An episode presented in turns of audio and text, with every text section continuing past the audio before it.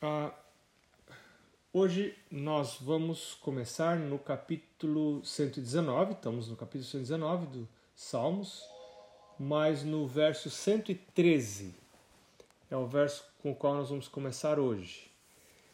E Davi diz assim: Aborreço a duplicidade, porém amo a tua lei. E é muito interessante, na minha Bíblia eu, eu sublinhei e eu também fiz escuro a palavra duplicidade, porque essa é uma cilada muito grande para a nossa vida. É a cilada da gente levar duas vidas. Uma vida pública, conhecida dos nossos amigos, conhecida da nossa família, conhecido do cônjuge da gente, conhecido dos irmãos da igreja da gente. E a outra vida, a vida real, que a gente sabe que a gente tem, mas que ninguém sabe que a gente tem. Isso, é, isso se chama duplicidade. E isso é um problema muito sério que pode levar até problemas emocionais, mentais, uma série de coisas. Por quê? Porque nós fomos feitos para ter uma mente só. E só uma mente já dá muito trabalho. Então, quando você tenta ser duas pessoas, uma pessoa que é, funciona para um tipo de gente, outra pessoa funciona para outro tipo de gente, isso nós não somos preparados para lidar com isso. Nossa mente não tem como preparar uh, lidar com isso.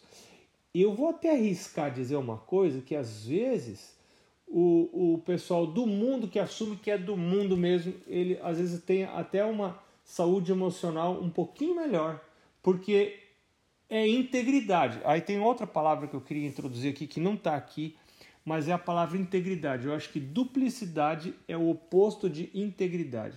Integridade é quando você é uma pessoa só.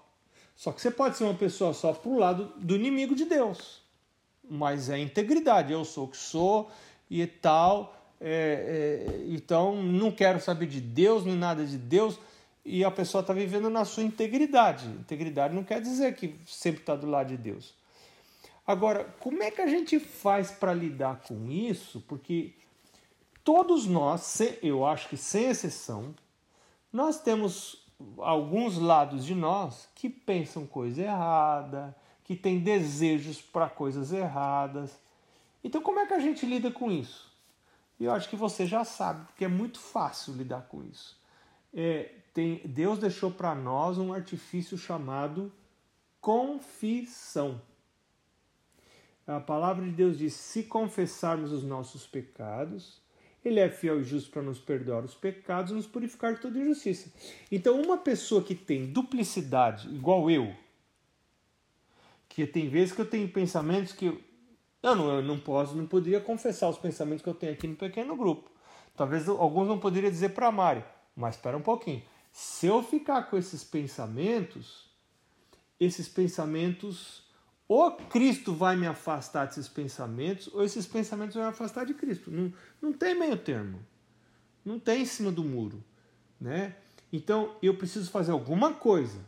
Qual o remédio para isso? O remédio para isso é a gente acordar mais cedo, e a presença de Deus antes de ler a Bíblia da gente, antes de estudar a lição, antes ler Espírito Profecia, a gente dobra o joelhinho velho e fala para o Senhor assim: Senhor, olha aqui o jeito que eu sou de novo.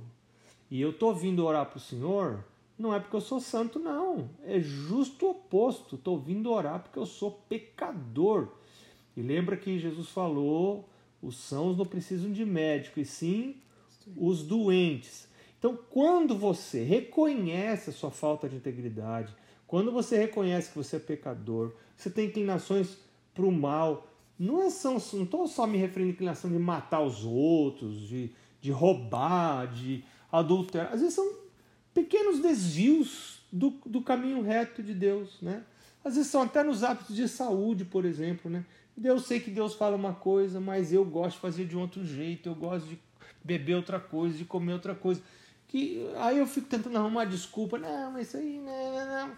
tá errado. Então o que, que eu posso fazer? Eu posso chegar para o meu Deus e ser honesto. E isso que é buscar a Deus de todo o coração. Buscar a Deus de todo o coração é quando a gente abre todo o coração para Deus e não fica fingindo, porque nem adianta também fingir para Deus, né? É, é, bobeira. A gente pode fingir para os outros, a gente pode fingir para os amigos da gente, para até quem mora dentro da casa da gente. Dá para a gente enganar por algum tempo. Quem mora dentro da casa da gente não engana muito tempo, não, mas por algum tempo dá para enganar, né? Então, agora Deus não engana, não tem, não tem perigo, porque lá no livro do Apocalipse diz que ele lê os nossos pensamentos. Então a gente vai, vai botar de fingido e não perto de Deus? Não, não tem, não tem como, não tem como fugir de Deus. Então a melhor coisa que a gente tem, e eu acho que não tem outra solução, é a gente ir à presença de Deus de manhã, fazer um exame de coração. Lembra que Davi falava assim: Sonda-me, ó Deus, vê se há em mim um caminho mau, guia-me pelo. Porque também tem gente que não para para pensar, não. Aí ele vai, ele vai com um monte de caminho ruim e ele nunca para para pensar, nunca para para comparar os caminhos ruins com, com a palavra de Deus. Também não lê eh, Espírito Profecia porque aí ele vai tomar pancada, ele não quer tomar pancada, ele só quer ler coisa legalzinha, que afaga o cabelinho dele, né? Coisa mais linda da mamãe. Você não tem nada errado na sua vida. E aí ele vai ficando com as encrencas, vai ficando com as encrencas, porque ele não lê o que mostra que ele está errado, aí ele não confessa para Deus, aí tá lá a encrenca na vida. E às vezes a encrenca é tão grande que todo mundo está vendo isso aí eu não vejo. Né? O pessoal no meu trabalho vê, o pessoal dentro da minha casa vê, meus filhos vê, meu, todo mundo vê, mas eu não vejo, né? Então que o segredo da vida, uma coisa para dar sabedoria na vida da gente, é a gente querer conhecer o pior lado da gente mesmo. Eu não quero só gente, não quero só amigo que diz que eu tô certo. E eu não quero só ler as coisas que falam que eu sou bonitinho na foto. Tem que ler o que fala que eu tô feio na foto. Porque aí tem conserto. Foi o caso de Davi. Por que, que Saul não teve conserto? Porque Saul não aceitava a repreensão. Saul não aceitava o, a, a repreensão de Deus. O Davi, que fez coisa muito mais errada, aceitava a repreensão. Quando o profeta vinha apontar o dedo para ele, baixava a cabeça e falava, é verdade. Aí ia lá, confessava a Deus. A, a, né, você conhece o Salmo é, 51, o Salmo de confissão, confissão, e falava para todo mundo. Não é assim que ele confessava só para Deus. Ele ainda é, falava, o pessoal não, não precisava ficar cochichando, ó, oh, Davi, ó, Davi. Não, não quero nem saber. Eu não, não tenho vergonha de nada, eu tenho vergonha de ir para o céu. É isso que eu não tenho vergonha, não tenho vergonha de ir para o céu. O resto não é vergonha. É? Eu não tenho. E, e quem é, como é que faz para ir para o céu? Confessar o pecado. Se confessarmos, Ele é fiel e justo para nos perdoar os pecados nos purificar de toda injustiça. Enquanto calei os pecados, envelhecer os, envelhecer os meus ossos, ele diz, né? Aquele que. Ah, me esqueci desse verso agora. Tem um outro verso que veio aqui na minha cabeça e eu me esqueci. Mas enfim, eu quero convidar você para ler alguns versos relacionados a isso. Um deles é Provérbios capítulo 10, outro 12. Provérbios capítulo 10. Depois a gente volta aqui. Provérbios capítulo 10, verso 9.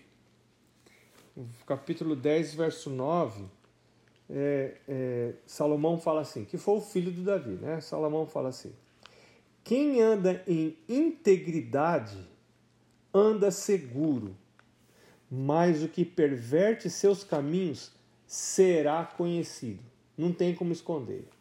Não tem como esconder. Então, integridade é, uma, é um atributo de quem anda com Deus e deixa Deus examinar seu coração seu coração pecador. Aí você fala para Deus, ó, não quero esconder nada do Senhor, não. É, é, é, olha o jeito que eu sou. E também não quero ficar arrumando desculpa para as minhas vontades de fazer coisa errada e, e me desviar do caminho do Senhor. Então, estou aqui, estou aqui buscando o Senhor. Então, isso é integridade. E, e, e Salomão fala: o que anda em integridade anda seguro, mas o que perverte seus caminhos será conhecido. O outro verso é 12, Provérbios 12, verso 5. Na minha Bíblia é só virar uma página aqui, já está no verso 5. Olha que interessante esse verso 5 do capítulo 2 de Provérbios, porque diz assim: Os pensamentos do justo são retos, mas os conselhos do perverso enganam. Nossa, para mim isso aqui é muita, muita, muita coisa profunda aqui. Porque não é só o que eu falo, não é só o que eu faço, mas é o que eu penso. O meu pensamento tem que ser calibrado e avaliado pela palavra de Deus. E é por isso que eu tenho que ler minha Bíblia todo dia. Por isso que eu tenho que estudar minha lição. E é por isso que eu tenho que ler Espírito e Profecia. Ainda que eu não gosto de Espírito e Profecia, porque é aquela linguagem antiga, e, e, e, eu não, e não tem figurinha, e, e, e não é igual Facebook, não é igual Instagram, e não é WhatsApp, né?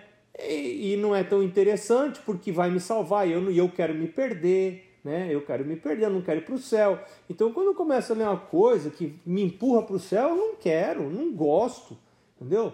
Por isso que Bíblia para mim é um livro chato, estudar lição é chato, não entendo. Você já viu o pecador entender coisa que leva ele para o céu? Não entende.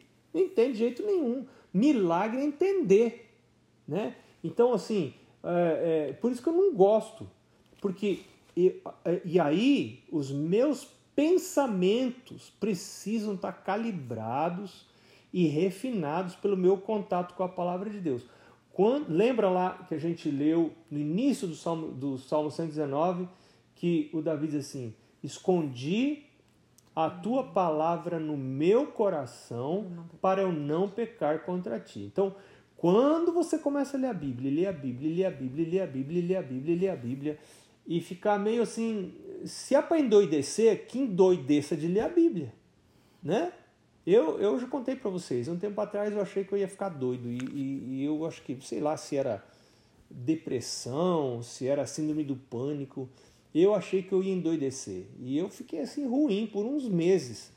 E eu pensei, se é para endoidecer, então vou endoidecer de Bíblia. E, eu, e o meu pensamento já não está regulando bem. Então eu não vou dar tempo para o meu pensamento, não. Eu vou escolher versos da Bíblia e vou ficar recitando para não dar tempo para o meu pensamento ficar se desviando, né? Então, como os pensamentos são importantes porque os nossos pensamentos geram emoções, né? E as emoções geram pensamentos e vão gerar ações. Então, as nossas ações, elas nascem nos pensamentos. Então, o, o, o Salomão diz aqui: os pensamentos do justo são retos. Como saber se o meu pensamento é reto ou não? Avaliando pela palavra de Deus, avaliando pela Bíblia, pelo Espírito de Profecia. Agora, para avaliar, eu tenho que ler essas coisas, eu tenho que ler regularmente essas coisas, né? Eu achei muito interessantes esses dois versos. Então, voltando lá para o Salmo 119. Ah, ainda tem o, o, Salmo 101, que eu, eu gosto muito do Salmo 101. Eu quero voltar rapidinho no Salmo 101, depois a gente termina de novo com o Salmo 119.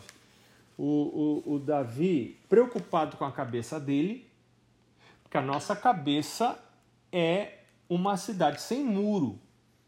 A nossa cabeça é uma cidade sem muro. Qualquer um entra nela, a não ser que você erga os muros da sua, da sua cidade, da, da, da sua cabeça.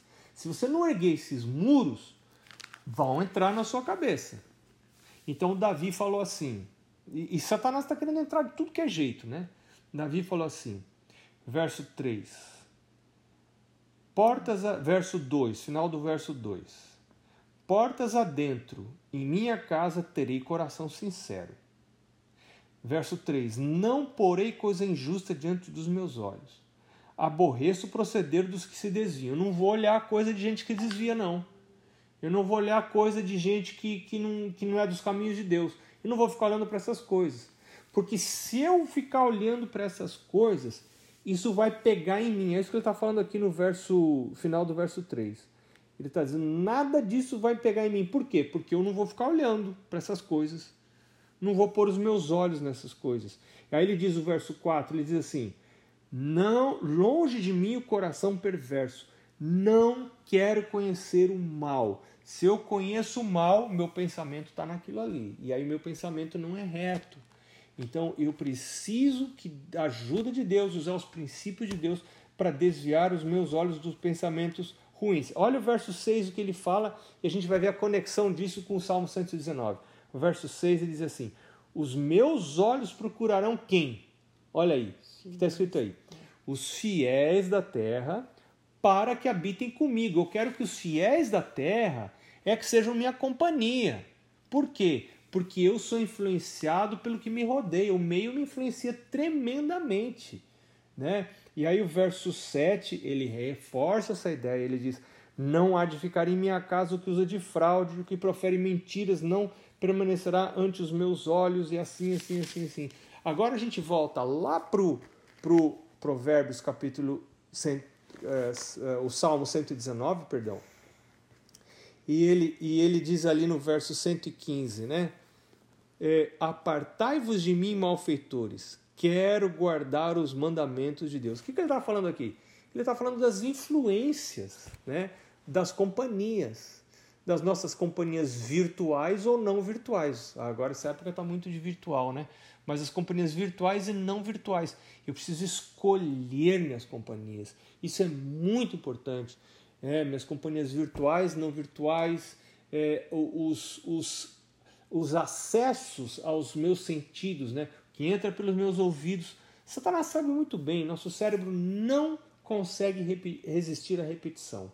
Repetição, repetição, repetição, a coisa, uma informação é repetida, ela vai entrar no meu cérebro.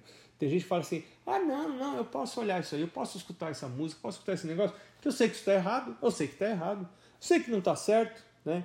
E você acha que você tem força para resistir a essa informação que não é apropriada, que não deveria estar tá entrando no seu cérebro. Uma vez que ela entra, você não tem mais controle do que ela vai fazer lá dentro da sua cabeça. A não ser que essa entrada foi involuntária. Aí, aí nós temos proteção. Aí nós temos proteção sobrenatural da parte de Deus. Quando eu busco o Senhor e essa, esse contato com informação inapropriada é involuntário, né? Então a gente pode contar com proteção sobrenatural. A gente pede proteção e o Senhor protege. Agora, quando eu voluntariamente me coloco em contato com informação que não é apropriada, que está em desacordo com a palavra de Deus, eu não tenho proteção. E se um anjo de Deus quiser vir proteger minha mente, Satanás fala assim: ei, ei, pode parar, pode parar. Não, não, não, não, não. Pode parar, não tem nada que proteger, não, porque ó, ele quis, ele que tomou a iniciativa de se expor. Então a gente fica realmente sem proteção.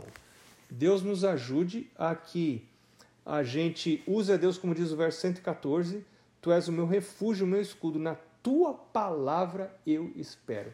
É isso aqui que tem que ir para dentro da cabeça da gente e, e as coisas relacionadas com a palavra de Deus que tem que ser a razão do nosso pensamento, da nossa meditação, dia e noite, né?